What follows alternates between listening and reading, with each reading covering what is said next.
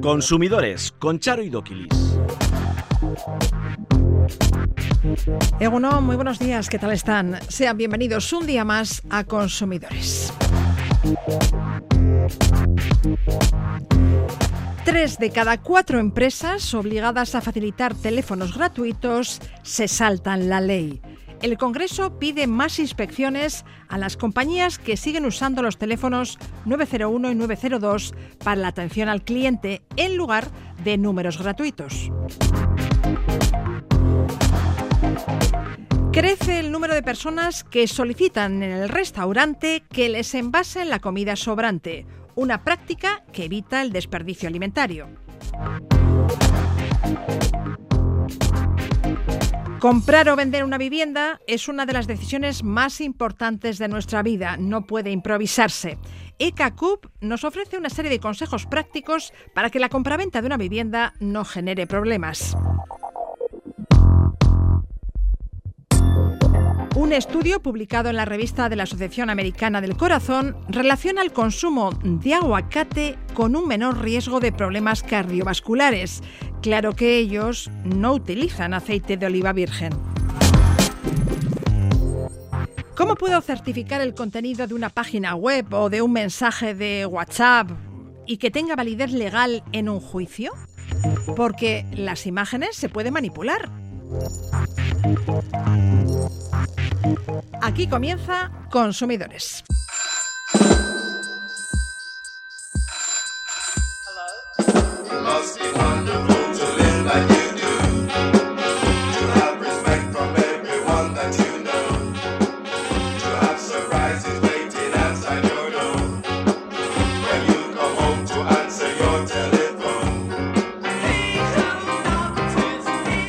Desde diciembre de 2020, la Ley General para la Defensa de los Consumidores prohíbe de forma expresa a las empresas de servicios básicos facilitar líneas de tarificación especial, los prefijos 901 y 902, como única vía de atención al cliente.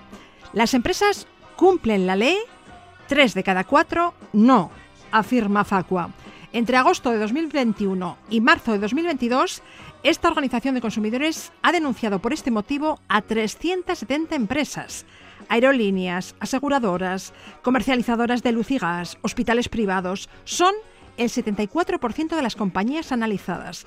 Pero parece que esas denuncias caen en saco roto. Rubén Sánchez, secretario general de Fago Consumidores en Acción, muy buenos días. Muy buenas. Rubén, habéis interpuesto denuncias contra 370 empresas de servicios básicos de interés general por no facilitar líneas gratuitas. Se están saltando la ley. ¿Y han dejado de hacerlo? ¿Las instituciones han multado o por lo menos reconvenido a esas compañías? Pues a mí parece que las administraciones de consumo no están haciendo su trabajo. Nosotros hemos inspeccionado o analizado cientos de páginas web de, de, grandes y pequeñas empresas que prestan servicios básicos de interés general, aerolíneas, aseguradoras, entidades financieras, de transporte, de todo. La gran mayoría, o sea, tres de cada cuatro, se están saltando una norma que está en vigor desde diciembre del año 2020, tiempo han tenido para enterarse y adaptarse a ella, aunque desde diciembre ya de ese año tenían que cumplir la fuerza o amenaza de multa, pero claro, esto es lo que comentamos siempre, las leyes que supuestamente están para cumplirlas, si no hay nadie que las haga cumplir, las empresas se ríen de los derechos de los consumidores. El Ministerio de Consumo tiene las 370 empresas denunciadas sobre la mesa, y no nos ha dado respuesta a ni una sola de las denuncias. No sabemos si las habrá analizado, si se habrá dirigido a las empresas, si habrá trasladado a las autoridades autonómicas de consumo las denuncias, porque son ellas las que pueden sancionar. Nosotros igualmente a Consumo Vive, al organismo de consumo del Gobierno vasco, le hemos trasladado denuncias, pero no sabemos si habrá hecho algo. Lo cierto es que este año estamos de nuevo revisando a todos esos sectores, estamos volviendo a visitar sus páginas web para ver si algunas ya tienen esos teléfonos gratuitos o no. Eh, vamos a ver qué nos encontramos. Hace unos días la Comisión de Sanidad y Consumo del Congreso instaba al Gobierno por unanimidad a aumentar las inspecciones a las empresas que sigan usando los teléfonos 901 y 902 para la atención al cliente en lugar de números gratuitos. Eh, ¿Confiáis en la efectividad de estas inspecciones? Bueno, es que en, esa comisión estaban los partidos que a la vez gobiernan en las comunidades autónomas y tienen competencias en materia de consumo. En esa comisión estaban PSOE y Unidas Podemos, que son el gobierno. Unidas Podemos tiene el Ministerio de Consumo ellos votan en favor de algo que desde el gobierno lo están haciendo, están haciendo su trabajo, no tienen ni idea de lo que se estará haciendo en el gobierno porque los diputados no han hablado con el ministerio para saber de qué va la historia, no tenemos ni idea. A nosotros nos parece muy bien la iniciativa del Congreso que impulsó un diputado del Partido Socialista, eh, pero seguimos igual, ¿eh? A nosotros sigue sin contestarnos consumo por más que le insistimos y las administraciones autonómicas, pues tres cuartos de lo mismo. Solo Baleares eh, nos ha contestado algunas denuncias anunciándonos expediente sancionador. Eh, esto va muy mal y es lamentable que los consumidores tengamos que hacer un balance tan negativo de cómo las administraciones no trabajan en defensa de nuestros derechos haciendo cumplir leyes que están ahí supuestamente para que se cumplan y no de adorno. Además, es que es una norma nueva, es que el Ministerio de Consumo es quien decidió que estas empresas debían tener teléfonos gratuitos y luego no se está encargando de trabajar en monitorizar para ver si se cumplen. O sea, yo para qué quiero una ley que me dé ciertos derechos si luego nadie la hace cumplir. Supongamos que debo llamar al servicio de atención al cliente de una empresa de suministro de agua, gas, electricidad, una aseguradora, una aerolínea, una empresa de transporte ferroviario, un hospital. Me dispongo a hacerlo y cuál es mi sorpresa cuando descubro que tengo que marcar un 901 o un 902. ¿Qué hago? Después de telefonear, ¿les reclamo el coste de la llamada? Sí, puedes reclamárselo. Incluso si es un teléfono convencional, es un móvil o un fijo, geográfico, aunque te haya costado 20 céntimos la llamada, es que son tus 20 céntimos, no tienes por qué pagarlos. Puedes a esa misma empresa decirle, oye, que Vodafone o que Telefónica o que la empresa que sea me ha cargado esto por llamarte, la ley dice que tendría que haber sido un teléfono gratuito, así que aquí tienes el justificante de lo que me ha costado, ya me estás abonando este dinero en mi cuenta bancaria. Otra cosa sí lo hará, posiblemente no. Eso también sería un instrumento para que el usuario presente una reclamación. pero es que no tendría que hacerlo, si cumplieran la ley, que para eso está, claro. Están obligadas, exactamente. Y hay que reclamar ese dinero, sean tres euros o uno, que de eso se vale. Exacto. ¿Qué lo reclama? Nadie se toma la molestia, entre comillas, de querer recuperar su dinero, pero yo creo que hay que hacerlo, porque si los consumidores no nos movemos para hacer cumplir las leyes, ¿quién se va a mover? Eh, eh, hay que potenciar eso, la cultura de la denuncia, la cultura de, oye, me he gastado un euro de más en algo que no tenía por qué, Oye, mira, que mi factura telefónica siempre es de 20 euros, que yo no tengo por qué pagar 22 porque tenga un plus por llamar a un 902, que yo quiero que me pagues tú ese dinero. Y las empresas lo tienen que hacer, ya digo, que no lo hacen. El mismo escritito al organismo de consumo vasco y el organismo de consumo vasco tiene que contestarnos. Pero que hay que moverse, insisto, los consumidores tenemos que batallar por nuestros derechos. Rubén Sánchez, secretario general de FACO Consumidores en Acción, mil gracias. A vosotros, un abrazo.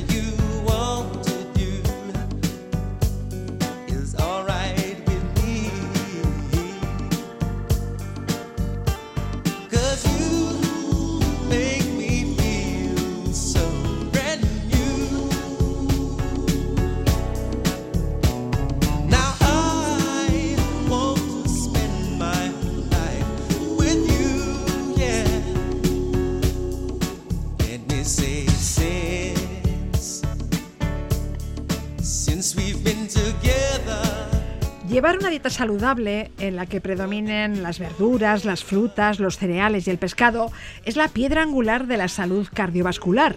Ahora, un nuevo estudio de la Asociación Americana del Corazón ha incorporado el aguacate a la lista de alimentos que deben consumirse varias veces a la semana para mantenerse sano y reducir el riesgo de enfermedades cardiovasculares. Concretamente, el estudio señala que comer dos porciones de esta fruta a la semana está relacionado con un menor riesgo de enfermedad cardiovascular. Hablamos del aguacate y de otras grasas vegetales con Itziar Severri y Leisuri Aguirre, investigadoras del Grupo de Nutrición y Obesidad del Departamento de Farmacia y Ciencia de los Alimentos de la UPV y del Centro de Investigación Biomédica en Red, Ciberón. Chiar, Leishuri, bienvenidas. buenos días. Según el artículo publicado en esta revista médica, sustituir por aguacate ciertos alimentos que contienen grasa, como la mantequilla, el queso o las carnes procesadas, se vincula con un menor riesgo de problemas cardiovasculares. ¿Tan bueno es el aguacate? ¿Qué cualidades nutritivas tiene? Bueno, el aguacate es un alimento que sí, en principio tiene cualidades que son beneficiosas pero no es mucho más maravilloso que otro montón de alimentos que, consumimos en nuestro día a día. Como tú bien has dicho, si lo que vamos a sustituir es una carne procesada, un embutido o una mantequilla por un aguacate, el cambio es mucho mejor y desde luego seguro que hay una mejoría en las enfermedades cardiovasculares. En nuestra sociedad, donde, sí, nuestra sociedad donde consumimos mucho aceite de oliva, pues igual el invento no es tan maravilloso. Entonces, una rebanada de pan con aguacate no es mejor que una tostada de pan con aceite de oliva virgen extra. No, no, es, muy parecido. Es parecido, sí. Es muy parecido porque el contenido de grasas que tiene el aguacate son grasas monoinsaturadas, que es exactamente la misma que la que tiene el aceite de oliva virgen. Bueno, el aceite de oliva en general. Entonces, bueno, pues estamos cambiando un producto por otro.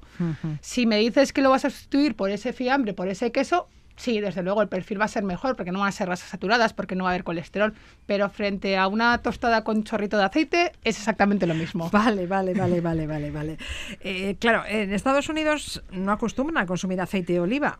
Y claro, para ellos el aguacate es un fruto milagroso, pero claro, nosotros qué necesidad tenemos de comer aguacate teniendo aceite de oliva. Ahí está, la clave está en que en ese estudio se ha hecho y encima en el mismo estudio ya ponen de manifiesto que siempre sustituyendo grasas saturadas.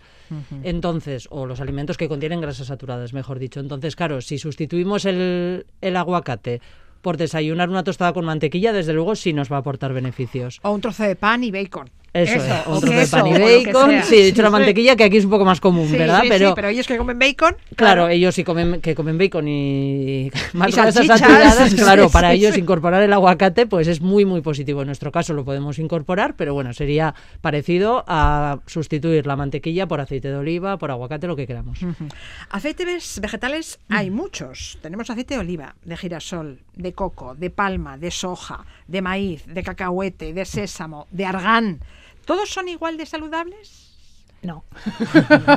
no. La respuesta rápida es no. Sí que es cierto que, en principio cuando estamos hablando de una grasa que es de origen vegetal no va a haber colesterol. Y entonces, en principio es más beneficiosa que, una manteca de, de, cerdo, mm. porque creo que es la que más se consume.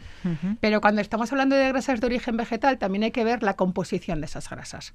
Porque lo que... No es igual el aceite de oliva que el de palma. Eso es. Porque sí que es cierto que no va a tener colesterol, pero lo que se ha visto es que la subida del colesterol está más influenciada por el tipo de grasa que consumimos que por el contenido en colesterol de los alimentos. Y la responsable de aumentar el colesterol en la sangre son las grasas saturadas.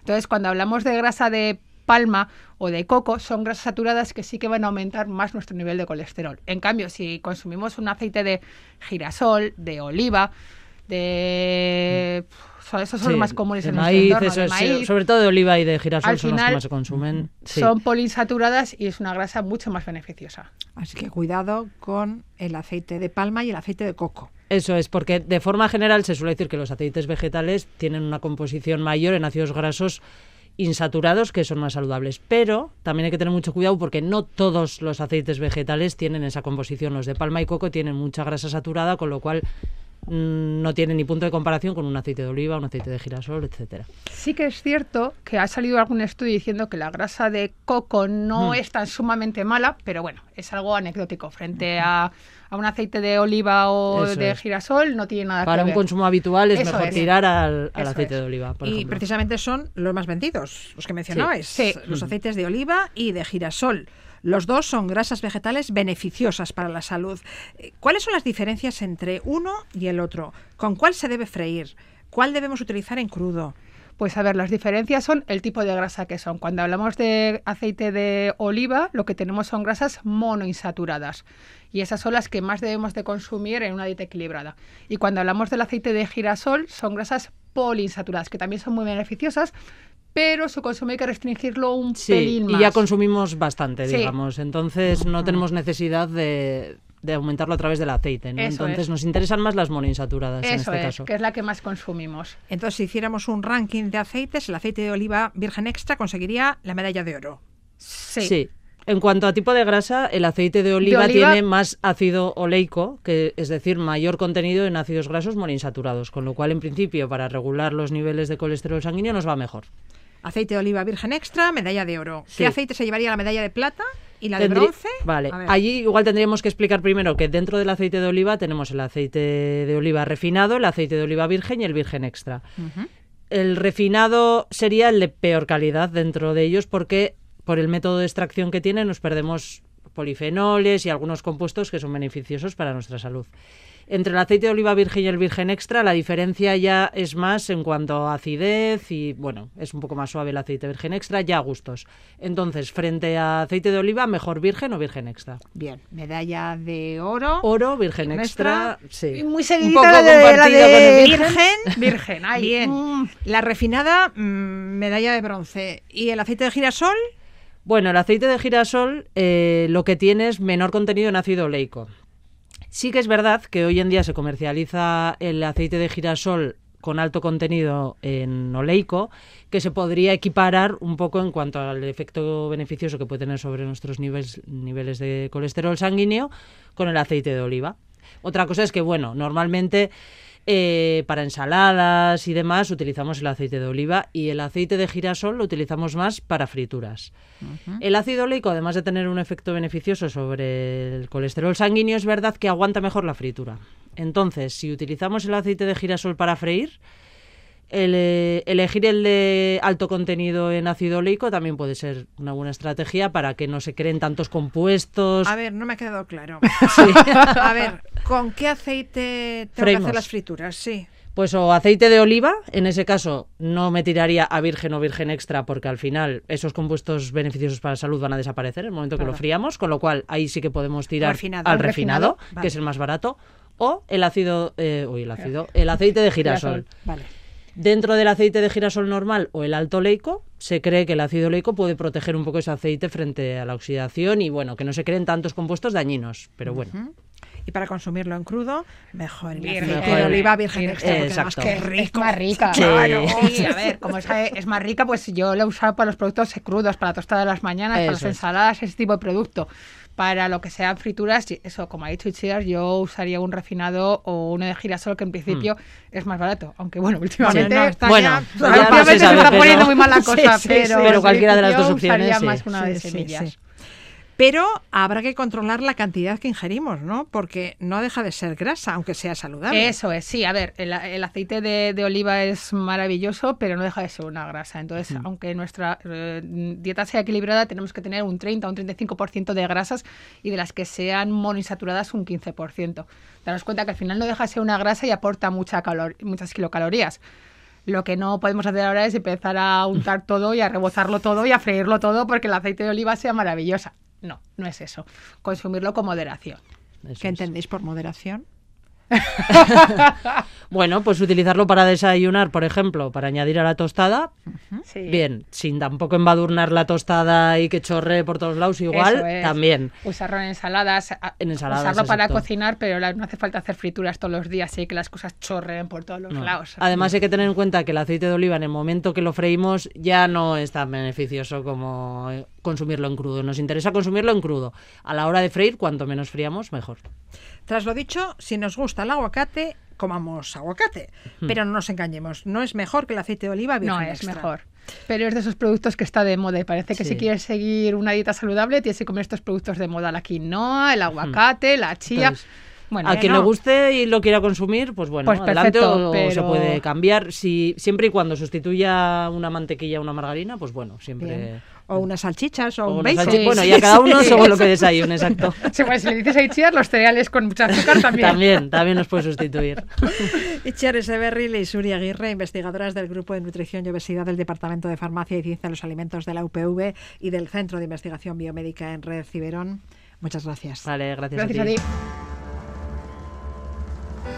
Ma chère mademoiselle, es una gran satisfacción y un inmenso placer recibirla aquí esta noche.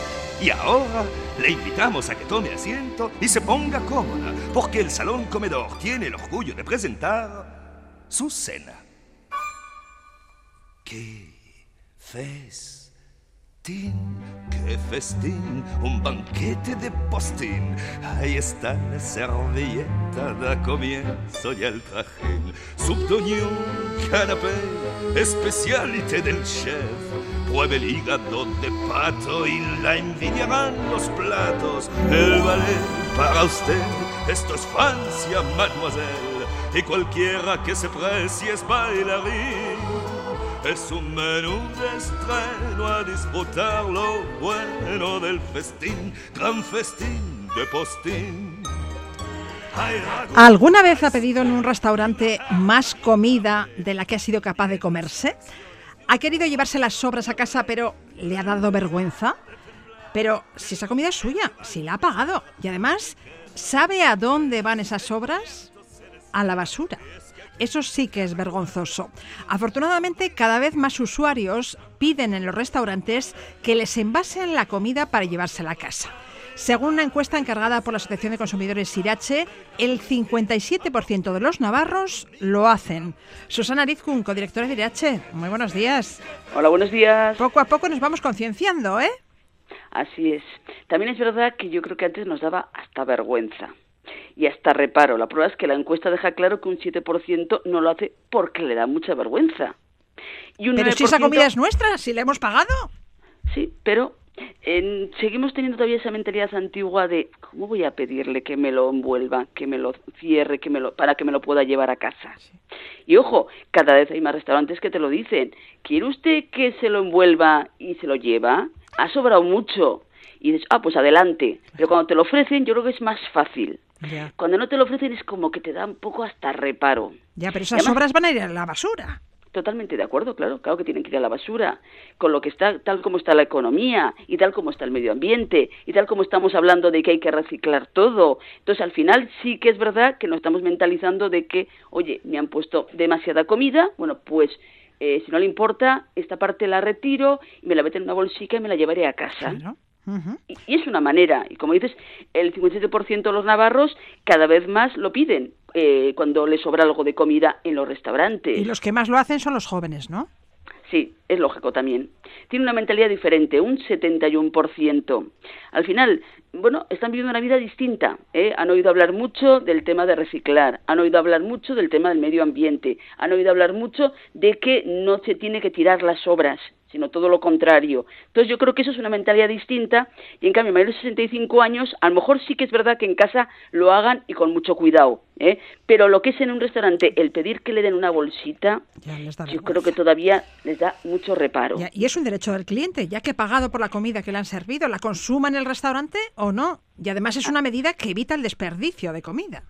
Totalmente de acuerdo. Entonces, nuestra opinión es totalmente a favor, pero vuelvo a repetir, todavía nos cuesta. ¿Vamos avanzando? Ni lo dudo. La prueba es que el 27% de los ciudadanos no pide que le envasen la comida sobrante por falta de costumbre, un porcentaje que se ha reducido nueve puntos en el último año. O sea que vamos cada vez más Bueno, bueno. a pedirlo. Decir, oye, sobra, pues lógicamente me lo llevo a casa. Otra cosa es que en un momento determinado decidamos, pues como suelo hacer yo más de una vez, te van echando y dices, oiga, hasta aquí llego. Es que, bueno, un poquito más y dices, no, no, que es que mi estómago no da para más. Y a mí me da pena dejarlo. Y es que al final, si no, te atiborras, vas comiéndotelo porque dices, que esto no se puede quedar aquí. Sí, y te lo vas comiendo o le das a los de alrededor, ¿quién quiere un poquito? Sí. ¿Quién quiere un poco? esto es muy típico. ¿eh? Sí, sí, sí. ¿Eh? Que no lo puedo dejar aquí, a ver. Claro, esto no se puede quedar aquí, entonces Ay, ¿quién se quiere quedar? No, al final según qué cosas te las puedes llevar, pero yo qué sé, o, eh, una sopa, por ejemplo, eh, unos garbanzos, hay cosas en las que dices, Ya. ¿cómo voy a llevarme esto a casa? Y al final a la ¿quién quiere? basura. Venga, Ya. ¿quién, quién tiene un poco más estómago? Eh, bueno, me comentabas que por término medio cada persona desperdicia 75 kilos de comida al año. Así es. 75 muchísimo. kilos. Sí, sí, sí. Si no tenemos cuidado, va saliendo cada vez más esto. Es el término medio. ¿Eh? Pues bueno, pues porque al final, bueno, eh, lo que decimos, exceso de raciones muchas veces cocinadas. ¿Qué manía tenemos de tres filetes? ¿Para qué tres filetes si yo con dos me bastan? ¿Eh? Un guiso, pues mira, un guiso es más fácil de que cojo lo que quiero, lo caliento y luego vuel- vuelvo a coger otra vez si tengo más hambre. Pero los filetes que están ya hechos ahí, ¿Cómo voy a dejar ese filete tristón ahí? Para la noche, uy, para la noche, sabemos todos que queda más triste. Entonces, o le pongo una salsita añadida para disimular, o al final, ¿qué hago con eso? Pues más de una vez, tristemente, va a la basura. ¿eh? Y, te diré que la estimación que anualmente en la comunidad habla de más de 115.000 toneladas de alimentos terminan en la basura en la comunidad foral. Qué vergüenza. Es de vergüenza. Esto tiene que cambiar, eso está claro. Y vamos cambiando, ¿eh? Ni lo dudo. Pero cada vez a más tiene que ir. Y más también pensando en nuestra economía, señores. Eh, si no te importa tanto el medio ambiente, que es muy triste, si no te importa tanto todo lo que estamos hablando de, pues bueno, de reciclar, etcétera, de, bueno, también sobre todo de lo que vas viendo en otros países, gente que se está muriendo de hambre, que yo tengo un montón de comida y que ahí la estoy tirando a la basura, tristemente, bueno, pues por lo menos aunque sea piensa en tu economía, y piensa que comprando un poquito menos, pues oye, o, o, gastando un poquito menos en casa o consumiendo menos cada día, oye, me estoy ahorrando un dinerillo, que no está nada mal. Desde Irache mm, animáis a pedir la comida sobrante en los restaurantes y también a llevar a cabo prácticas cotidianas que reduzcan el desperdicio alimentario en los hogares. Como decíamos, cada persona desperdicia 75 kilos de comida al año. ¿Qué podemos hacer para reducir el desperdicio alimentario en nuestras casas, Susana? Vamos a ver, una lista de compra con detenimiento y en función de las necesidades de comida que necesitemos es fundamental. Y esa lista, no salir de ella y, como digo yo, no comprar con el estómago vacío, sino llenito. ¿eh? Porque lo haremos de otra manera, seguramente. Elijamos los productos con la fecha de caducidad en función de cuando tenga previsto su consumo. ¿eh? Bueno, vamos a ver, todos decimos, quiero coger el de fecha de caducidad más lejano, ¿sí o no? ¿Eh? ¿Qué pasa? Que si cogemos todos el lejano, favorecemos el desperdicio en el lineal. Entonces, a lo mejor no va por ahí el tema sino bueno, vamos a ver, más de una vez te encuentras fecha de caducidad muy cercana, pero a cambio tiene un precio más barato. Bueno, pues si lo voy a consumir hoy o mañana, puede ser otra manera. Leer detenidamente el etiquetado, eh, las pautas de conservación, por supuesto, lógicamente, la fecha de caducidad y consumo preferente. Congelar aquellos alimentos que no vayamos a consumir. Si hay más cantidad de la que necesitamos, separar una parte en la nevera y otra en el congelador. ¿eh? Yo siempre digo muchas veces, el congelar, bueno, pues si encuentras una oferta de un producto bueno, ¿por qué no? Lo partes, como decimos, en trocitos y lo vas congelando y lo vas sacando poquito a poco. Económicamente también vas a notarlo, y mucho. Ordenar los productos por prioridad de consumo, es decir, disponer los productos en el frigorífico o en los armarios, colocando los de consumo próximo más a la vista, poner los más viejos al frente y los más nuevos detrás. Porque si no, sin darte cuenta acabas cogiendo cualquiera. Y luego el producto viejo se ha quedado ahí, huele mal, me va a sentar mal, pues a la basura. No hagamos raciones demasiado grandes. Si sobra comida, es preferible que sea en la cazuela, que es lo que hablamos, y no en el plato. Entonces, bueno, cantidades pequeñitas, y si hace falta más, pues vuelvo a coger un poco más, lo caliento en el microondas y tira para adelante. Pensar en recetas con productos que nos han sobrado las croquetas que tanto hablamos de los abuelos, de las abuelas. Los restos que quedaban siempre iban a las croquetas. Pues puede ser otra manera. Con una besamel suavecita están buenísimos. Adquirir envases que se ajustan al consumo de cada hogar. No dejarse guiar sobre por la apariencia, porque hay muchas que frutas y verduras feas son de mucha mayor calidad que otras muy bonitas. En este momento estoy recordando yo, por ejemplo, tenemos nosotros en la Ribera, en Tudela, un tomate que se llama feo, porque está muy arrugado, pero qué bueno está. Pero qué bueno está ese tomate. el que lo ha probado, o sea, merece la pena. Con el olorcito te basta, notas el olor ese especial y está buenísimo. Y ya por último, si el desperdicio de alimentos es inevitable, separarlo convenientemente para depositarlo en el contenedor de materia orgánica o utilizarlo en otros puntos de compostaje. ¿Qué podemos hacer para reducir el desperdicio alimentario en nuestras casas? Compremos de acuerdo a nuestras necesidades. Fijémonos en la fecha de caducidad de los alimentos. Congelemos aquellos alimentos que no vayamos a consumir. Ordenemos las despensas por prioridad de consumo. Saquemos las latas del fondo de la balda y pongamos las más recientes atrás. Pensemos en recetas para reutilizar la comida sobrante. Y pensemos realmente en la cantidad de zonas de, bueno, del mundo que realmente se están muriendo de hambre y nosotros desperdiciando. Eso es inhumano. Con lo que tiremos para adelante, utilicemos nuestros alimentos que para eso los tenemos, demos gracias que los tenemos, ni dudarlo, y lógicamente, bueno, pues si podemos apoyar a otros, también puede ser una manera. Pero sobre todo, como decimos, el desperdicio, lo último. Y si realmente sobra algo, por lo menos que lo llevemos a los contenedores correspondientes. No hay producto alimentario más caro que aquel que acaba en la basura y se despilfarra. Es necesario actuar contra este problema de índole económico, ambiental, moral y social. Susana Arizkun, directora adjunta de la Asociación de Consumidores de Navarra, gracias por atendernos una semana más. Un abrazo. De nada. Hasta luego. Consumidores arroba eitv.eus.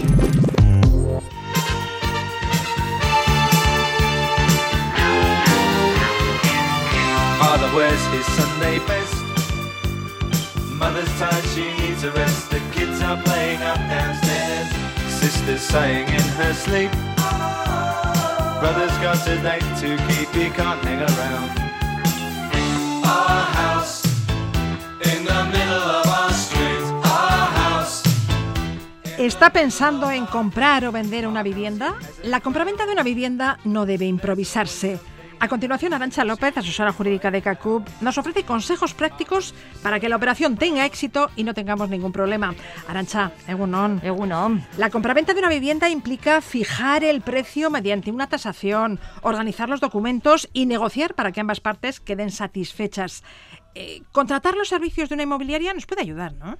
Sí, sí, porque en muchas ocasiones, bueno, pues es bastante farragosa toda la cuestión y en muchas ocasiones también porque igual no disponemos de tiempo para enseñar la vivienda o igual eh, los posibles compradores, pues eso, no coincidimos en los horarios. Entonces, bueno, pues hay ocasiones en que nos puede beneficiar el contratar con una inmobiliaria para este tipo de, de cuestiones. Claro, eso lo que supone también es que tenemos que tener ciertas precauciones a la hora de eh, contratar con una inmobiliaria. Los riesgos se evitan con un asesor inmobiliario cualificado, como son los agentes de la propiedad inmobiliaria, los APIs. Sí, efectivamente, los colegiados. Entonces, e, eso es un es un profesional en Es toda una garantía, regla, ¿no? es una garantía para que bueno todo nuestro proceso de compra o de venta eh, lleve, llegue a, a buen puerto. Hay que darse cuenta de que estamos ante una de las decisiones más importantes de nuestra vida. Eh, Sí, pues, vamos sí. a comprar o vender una casa una o dos veces en nuestra vida. Sí. Por ello es fundamental estar bien asesorado y evitar eh, riesgos. Estos profesionales colegiados cuentan con un servicio de responsabilidad civil que puede Sí. cubrir cualquier contingencia. Eso es, cada uno de ellos tiene su propio seguro de responsabilidad civil, en el que en el supuesto caso de que haya cualquier otro problema, como en cualquier profesional, ese seguro de responsabilidad civil sería el que cubriría aquellos daños y perjuicios o responsabilidades en los que podría eh, que podría contraer el, el, el API. El vendedor es libre de elegir una inmobiliaria Sí, o claro. dos o tres o cuatro, media docena, vamos. Bueno, a ver, eh, en cuanto a esa cuestión, tendríamos que tener en cuenta lo que se llaman los contratos de exclusividad, ¿vale? A ver, eh, la, la intermediación inmobiliaria puede establecerse que solamente una agencia esté autorizada para vender el inmueble, ¿vale? Entonces, no solo hay exclusividad en cuanto al sujeto que te la vende, sino también en cuanto al tiempo. Y me explico. A ver. Eh, esta exclusividad puede marcarse durante un periodo de tiempo de tres o seis meses.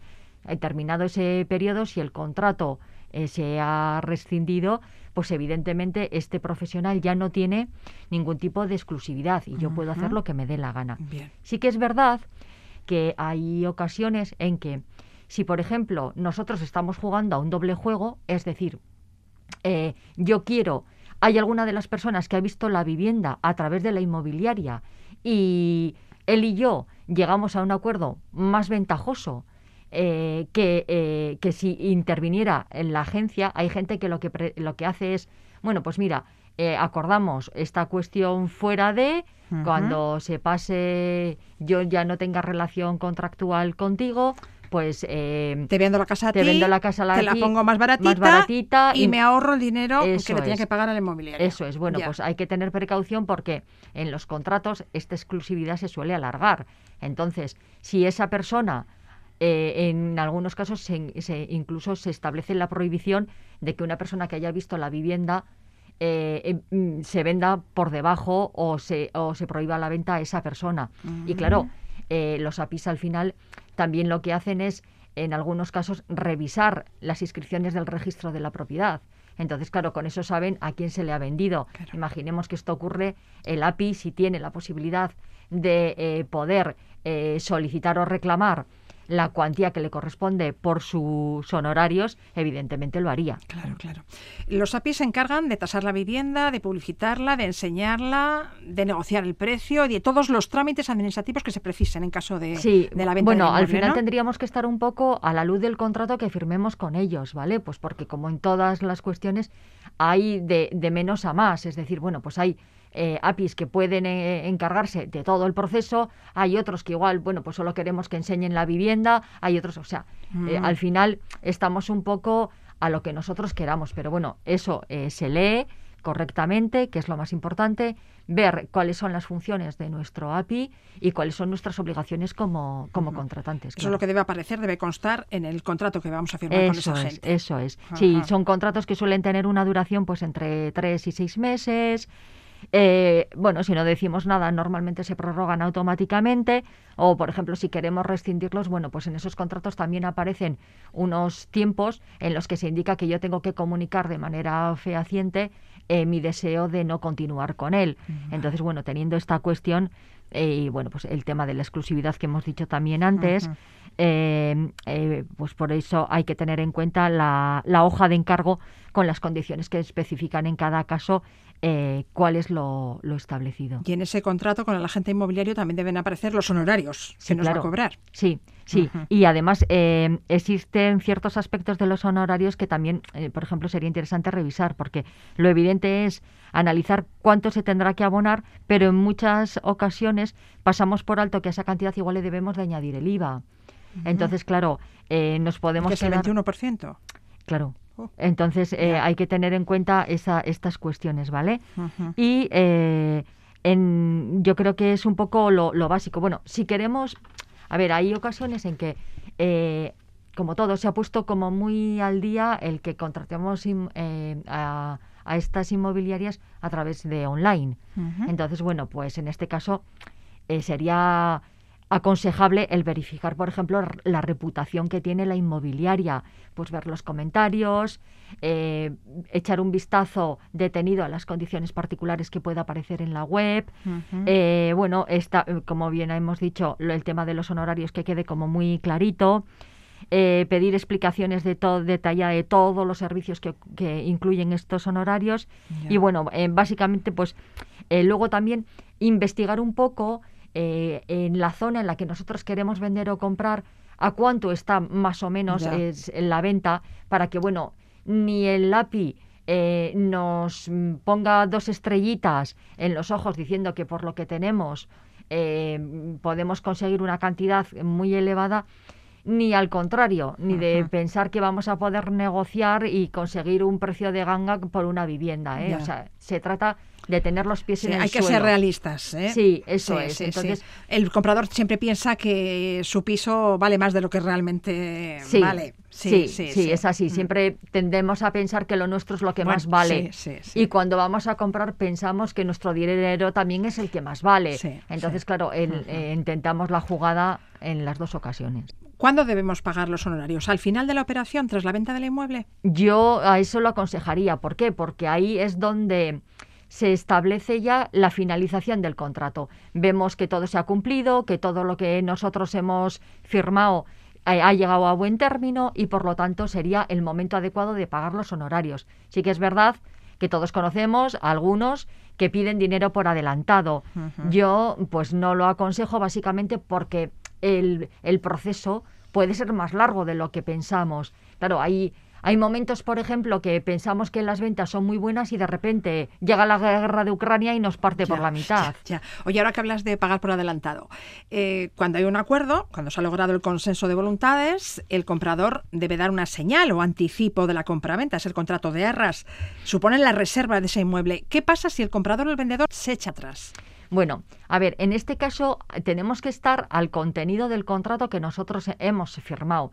Si dentro de nuestro contrato se establece que sin causa justificada eh, se rescinde el contrato porque la otra persona no le apetece venderlo o comprarlo, en este caso estaría bien el establecer una serie de penalizaciones, tanto para el que vende o bien para el que para el que compra. Entonces, bueno, eh, como he dicho, en este caso a lo que hay que estar es al contenido del contrato para ver en qué situación concreta e individual nos encontramos.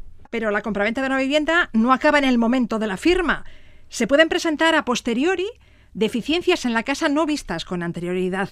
Me contabas que el Código Civil establece un plazo de seis meses para poder reclamar cualquier imprevisto no revisado en el proceso de negociación, ¿no? Son los vicios ocultos. Sí, es verdad. Eh, antes de la compraventa, bueno, pues puede ocurrir que eh, revisemos la vivienda y aparentemente esté todo bien. Claro, cuando hablamos de vicios ocultos estamos hablando de temas importantes como pueden ser, por ejemplo, humedades, goteras, filtraciones, grietas o fisuras, acabados defectuosos, aislamientos, cosas verdaderamente importantes.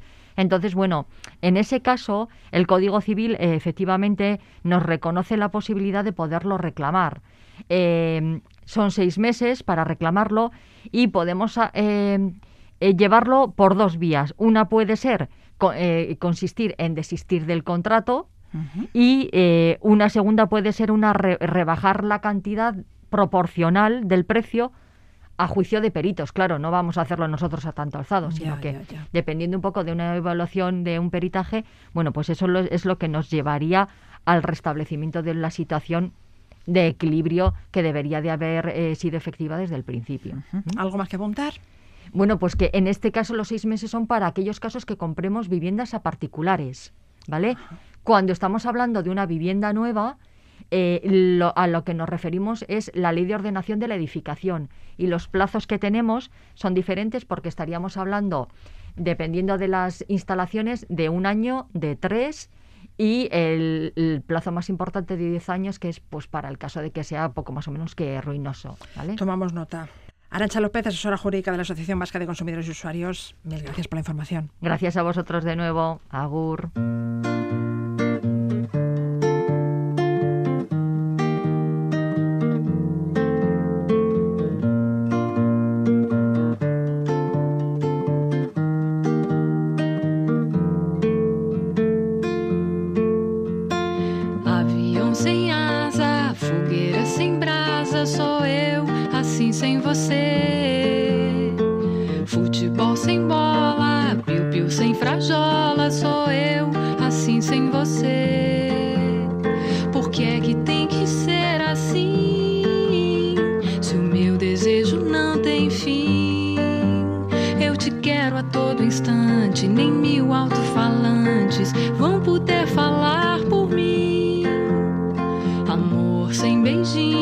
bochecha. Sem Claudinho sou eu, assim sem você. Circo sem palhaço, namoro sem amasso, sou eu, assim sem você. Tô louca pra te ver chegar, tô louca pra te ter nas mãos, deitar no teu abraço, retomar o pedaço que Cada vez son más los casos en que los pantallazos de cualquier red social o sistemas de mensajería instantánea son utilizados en los juicios. Claro que las imágenes eh, pueden manipularse. ¿Cómo podemos asegurarnos de que las copias que hacemos sean válidas? Verificándolas, certificándolas a través de un testigo online. Hablamos con Julio Sandizaga, socio de Color Juris, empresa especializada en proporcionar este tipo de certificaciones. Julio, Egunon. ¿Qué es un testigo online? ¿Qué función desarrolla Color Juris? Color Juris lo que es es un testigo online, un tercero de confianza, que lo que hace es de parte intermediaria entre dos extremos, ¿no? Puede, puede ser, digamos, el cliente y el vendedor. Entonces lo que estamos es en medio certificando que efectivamente lo que ha ocurrido es un contrato o ha ocurrido, se ha hecho una fotografía, se ha hecho un vídeo, etcétera, etcétera de tal manera que lo que certificamos es qué es lo que ha ocurrido. El cliente puede ser desde la administración a un particular y el vendedor pues mm, puede ser eh, una tienda o puede ser una persona o incluso a veces pues la administración pues cuando vamos a hacer distintos distintos procesos. Si una persona nos envía un mensaje de acoso o una calumnia a través de una red social, no es suficiente con sacar una captura de pantalla para poder eh, presentársela al juez, ¿no? Eh, ¿Se puede presentar un pantallazo o captura de pantalla como prueba legal? No, de hecho eh, es totalmente manipulable, no tiene ningún tipo de validez jurídica y seguramente en el juicio pues nos lo, nos, lo echarían abajo. Precisamente para evitar todo esto, por eso existe la figura del tercero de confianza. Por ejemplo, nosotros tenemos una patente con la Universidad de Zaragoza que lo que hacemos es, eh, yo persona o institución, me ponen a parir en Internet y entonces eh, nosotros con, con esta patente lo que hacemos es coger y certificar qué es lo que ha ocurrido, esto es, qué es lo que ha visto la persona en la pantalla y qué es lo que hay detrás de esa navegación, ¿no? Eh, lo hacemos a través de una navegación segura certificada por nosotros, que donde nosotros, al hacer de tercero de confianza, damos esa ciencia de que lo que ha ocurrido es esto, esto y esto. ¿Y podéis averiguar quién está detrás de ese mensaje? Porque eh, se suele producir también, en muchos casos, suplantación o robos de identidades. Eh, correcto, pero lo que podemos hacer, pero eso ya lo tendría que hacer la propia eh, red social es ver qué IP ha accedido. La IP es como si dijéramos la matrícula del coche. Nosotros cuando estamos en Internet tenemos una matrícula que es la IP. Entonces ya es la propia red social quien tiene que averiguar que esa IP que ha entrado como eh, Juan de los Palotes, por ejemplo, eh, es esa persona que dice que dice ser desde dónde se ha conectado. porque a la hora de mostrar una captura de pantalla no hay forma de comprobar quién es la persona que está detrás del chat es que no hay forma de demostrar quién es la persona que hay detrás del chat, pero tampoco hay forma de demostrar que efectivamente me han enviado eso, porque es totalmente manipulable. Puedes traer, llevar a un perito que te dirá que efectivamente ha sido manipulada la imagen. ¿Puedo enviarme igual el mensaje a mí mismo? Eh, hay servicios de mensajería, bueno, como concreto aplicaciones, que lo que hacen es tú pones el nombre de, por ejemplo, eh, yo qué sé, eh, Juan, Juana, me da igual, eh, me mando un mensaje a mí mismo y en ese mensaje me amenazo de muerte, digo que, que yo que sé, que te voy a matar, que he robado no sé qué o que he robado no sé cuál. ¿Y estos casos se han producido? Es que se han producido, ese es el problema. Se han producido y bueno, y cada vez va, va a haber más. Al fin y al cabo de Internet, eh, lo que estamos tratando, lo de que se trata es que sea tan fideligno como lo que hacemos en la vida real, entre comillas, ¿no? Entonces, al final, todos los procesos que, hacemos allí tienen que tener un seguimiento y tienen que tener una probatoria, porque si no, no podemos demostrarlo delante del juez. ¿En qué casos yo puedo necesitar los servicios de tu empresa? Insultos, eh, calumnias, puedes eh, necesitarlo para, por ejemplo, eh, todo el tema de compras verificadas, puedes utilizarlo incluso, yo tengo un accidente de coche y cómo certificas dónde has tenido el accidente y cuáles son los daños de tu coche. Pues en vez de que se tenga que desplazar el perito, nosotros tenemos una aplicación, Exacta Mobile, que tú sacas una fotografía de ese accidente que has tenido, me da igual que sea en casa, en el coche, y lo que hay es una ciencia que la da nuestro sistema, a través de la cual tú compruebas dónde y cuáles son los desperdicios, porque nosotros aseguramos que la imagen no ha sido corrupta, no, no ha sido modificada. Ya, ya. ¿Por qué podemos hacer eso? Pues podemos hacer eso primero porque llevamos ya desde el año 2005, o sea que ya peinamos canas con todo este tema. Estamos eh, dentro de la lista de confianza de la Comisión Europea, que estamos, vamos, para, que te, para que te hagas una idea, eh, la Casa de Moneda y Timbre también está en esa lista. Bueno. Pues una lista muy, muy selecta. Soy de fiar. Bien, bien, bien. ¿Qué clientes tiene Color Juris? Eh, tenemos clientes de todo, pues desde muchos abogados que se dedican al tema de derechos de autor. Esto es eh, músicas que han utilizado en páginas web y demás. ¿Cómo lo voy a demostrar? ¿Cómo voy a ser capaz de, de, decir que sí, efectivamente han utilizado mi música en tal evento en Internet o lo que sea? Bueno, nosotros somos capaces de poder certificar eso y darle una prueba a ese abogado. También podemos, o sea, trabajamos para empresas grandes y les hacemos, pues bueno, desde llevar todo el tema de, bueno, ya sabes que las empresas tienen que subir la documentación previa a la junta de accionistas. Entonces nosotros somos quienes estamos detrás asegurando que efectivamente esa documentación se ha subido, que no se ha modificado y que ha estado disponible todo el tiempo. También para tema de créditos, cuando tú vas a una, a una empresa que te vende televisores, por ejemplo, y pides un crédito de un televisor, pues nosotros también hacemos esas veces. Hacemos bastantes cosas diferentes. Existen diversas empresas que os dedicáis a verificar contenidos digitales, cada una con vuestras características y tarifas. ¿Es caro certificar un contenido digital?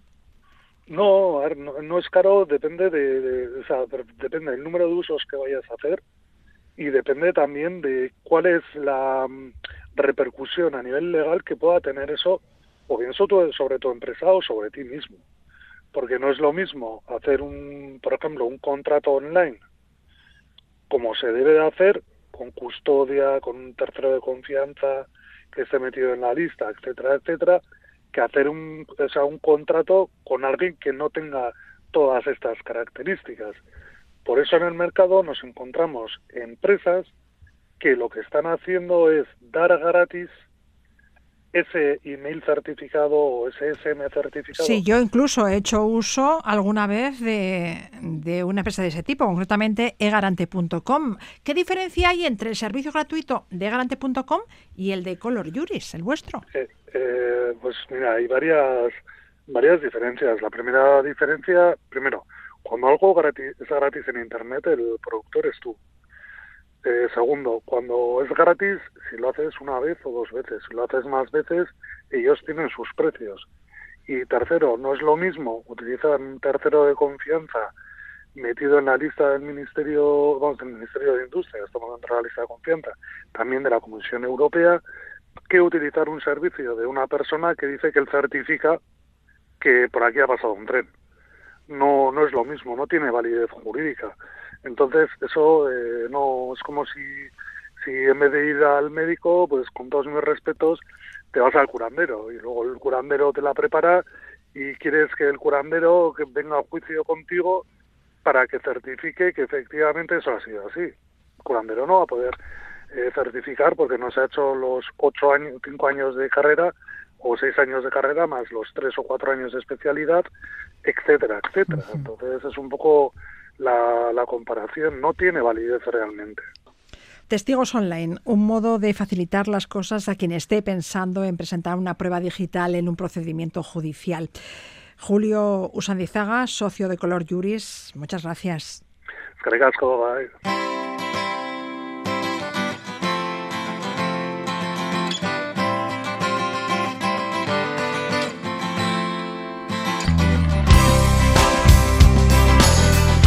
Nos vamos ya. Gracias por estar ahí. Les dejamos con Taures Zurdos, que actuarán el 2 de junio en la sala BBK de Bilbao.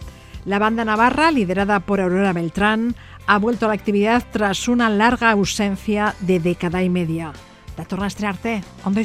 Qué valiente te sientes cuando vas con tus colegas. Tu comparsa se ríe de tu elocuencia. Me vacilas mucho y te quedas con mis tetas.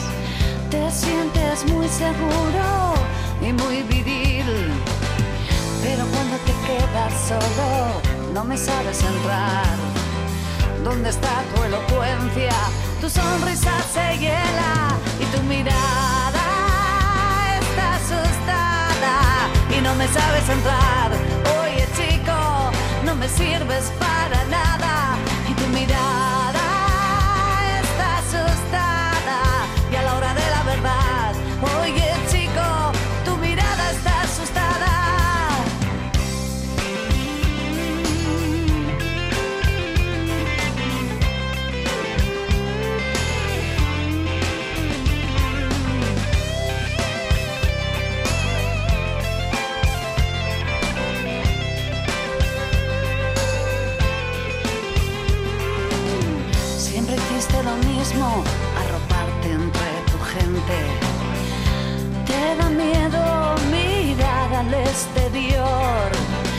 será por el vacío que has dejado que hay ante ti. Desperdicias tu energía, no entras en mi terreno, porque cuando te quedas solo no me sabes entrar. ¿Dónde está tu elocuencia? Tu sonrisa se hiela y tu mirada está asustada y no me sabes entrar. Oye chico, no me sirves para y